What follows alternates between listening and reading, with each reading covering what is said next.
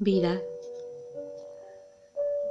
Dando todo por sentado, por cierto, llegamos al punto cero de nuestras vidas, al momento de reflexión acerca de nuestro camino por la vida. ¿Qué hemos hecho con ella? Cuando nos decían que en las manos de Dios todo es más fácil, muchos no creíamos que fuera así. Pero así es. Ese es nuestro flujo de vida, solo paz y amor. Para muchos también esta experiencia de realización en la vida de la realidad del ser ha sido y aún es un hecho prodigioso e insuperable. Pensarnos a nosotros mismos en nuestras propias limitaciones, aceptando los retos que la vida nos pone delante con valor y con coraje, eso es vivir de verdad. Cuando lo hacemos, nuestro ser se expande porque lo primero es la total aceptación de los hechos tal y como son en realidad, sin engañarnos, sin escondernos y claro, sentir es lo que más cuesta trabajo. Estamos acostumbrados a rechazar instintivamente todo aquello que no nos gusta o no nos da placer. Pero atreverse a sentir es duro si se siente uno culpable de algo aunque sea inconsciente, porque en el fondo lo sabemos todo. La actitud irresponsable nos libera de esos mecanismos programados al rechazo, la exclusión, la separatividad. Es importante que entendamos esto. Pero ¿qué es la responsabilidad sino una confrontación con nosotros mismos, afrontándonos tal y como somos, vernos, conocernos y apelar a esta parte de la conciencia que llamamos responsabilidad como un valor ético y moral del que tanto escapamos? Y como sabemos, el inconsciente es de momento bastante inmoral por lo que estamos viendo. El inconsciente colectivo aún no se ha cuestionado su base ética y moral en cuanto a su existencia en este mundo, que es ser una persona. Y por eso llegamos hasta aquí, hasta este momento para preguntarnos qué sobrecarga nuestras conciencias. Así es como seres sintientes y responsables seres humanos nos preguntamos por qué ascender no es tan sencillo y por qué hemos escondido tanto dentro de nosotros y por qué y continuamos preguntando por qué esto y por qué lo otro y por qué lo demás.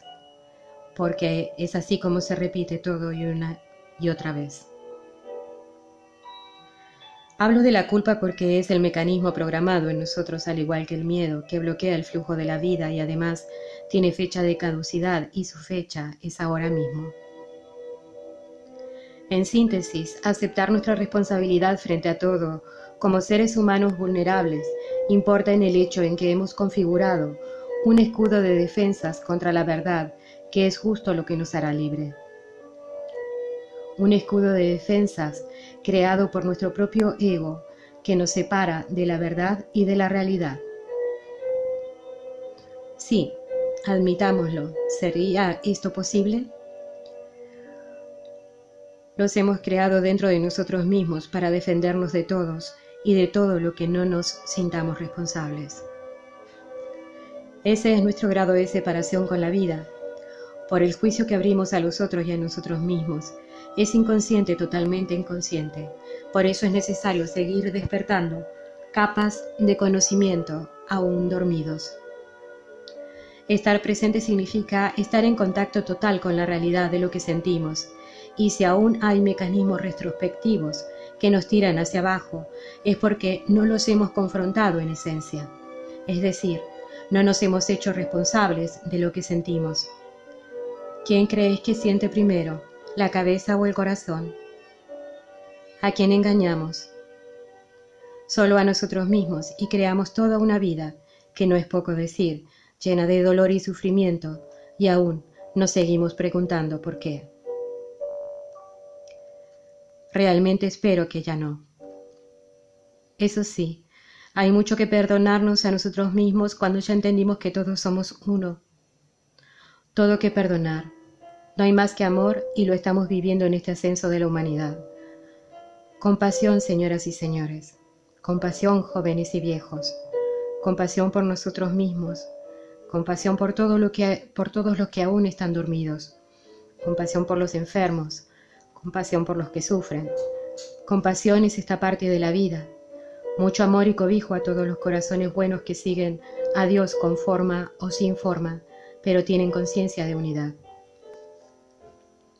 La compasión no es caerse con el otro, es aceptar desde el estado de testigo que todo es como es, y que cada uno de los seres humanos de este mundo tenemos las mismas posibilidades de sufrir o de ser felices.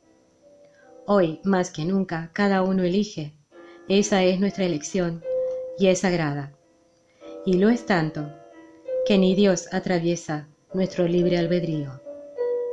Así eres de grande, Así todos lo somos, grandes, muy grandes, dioses de la tierra. Sostengamos nuestra luz para que todo pueda ser iluminado. Fuerza, bendición y gracia para todos.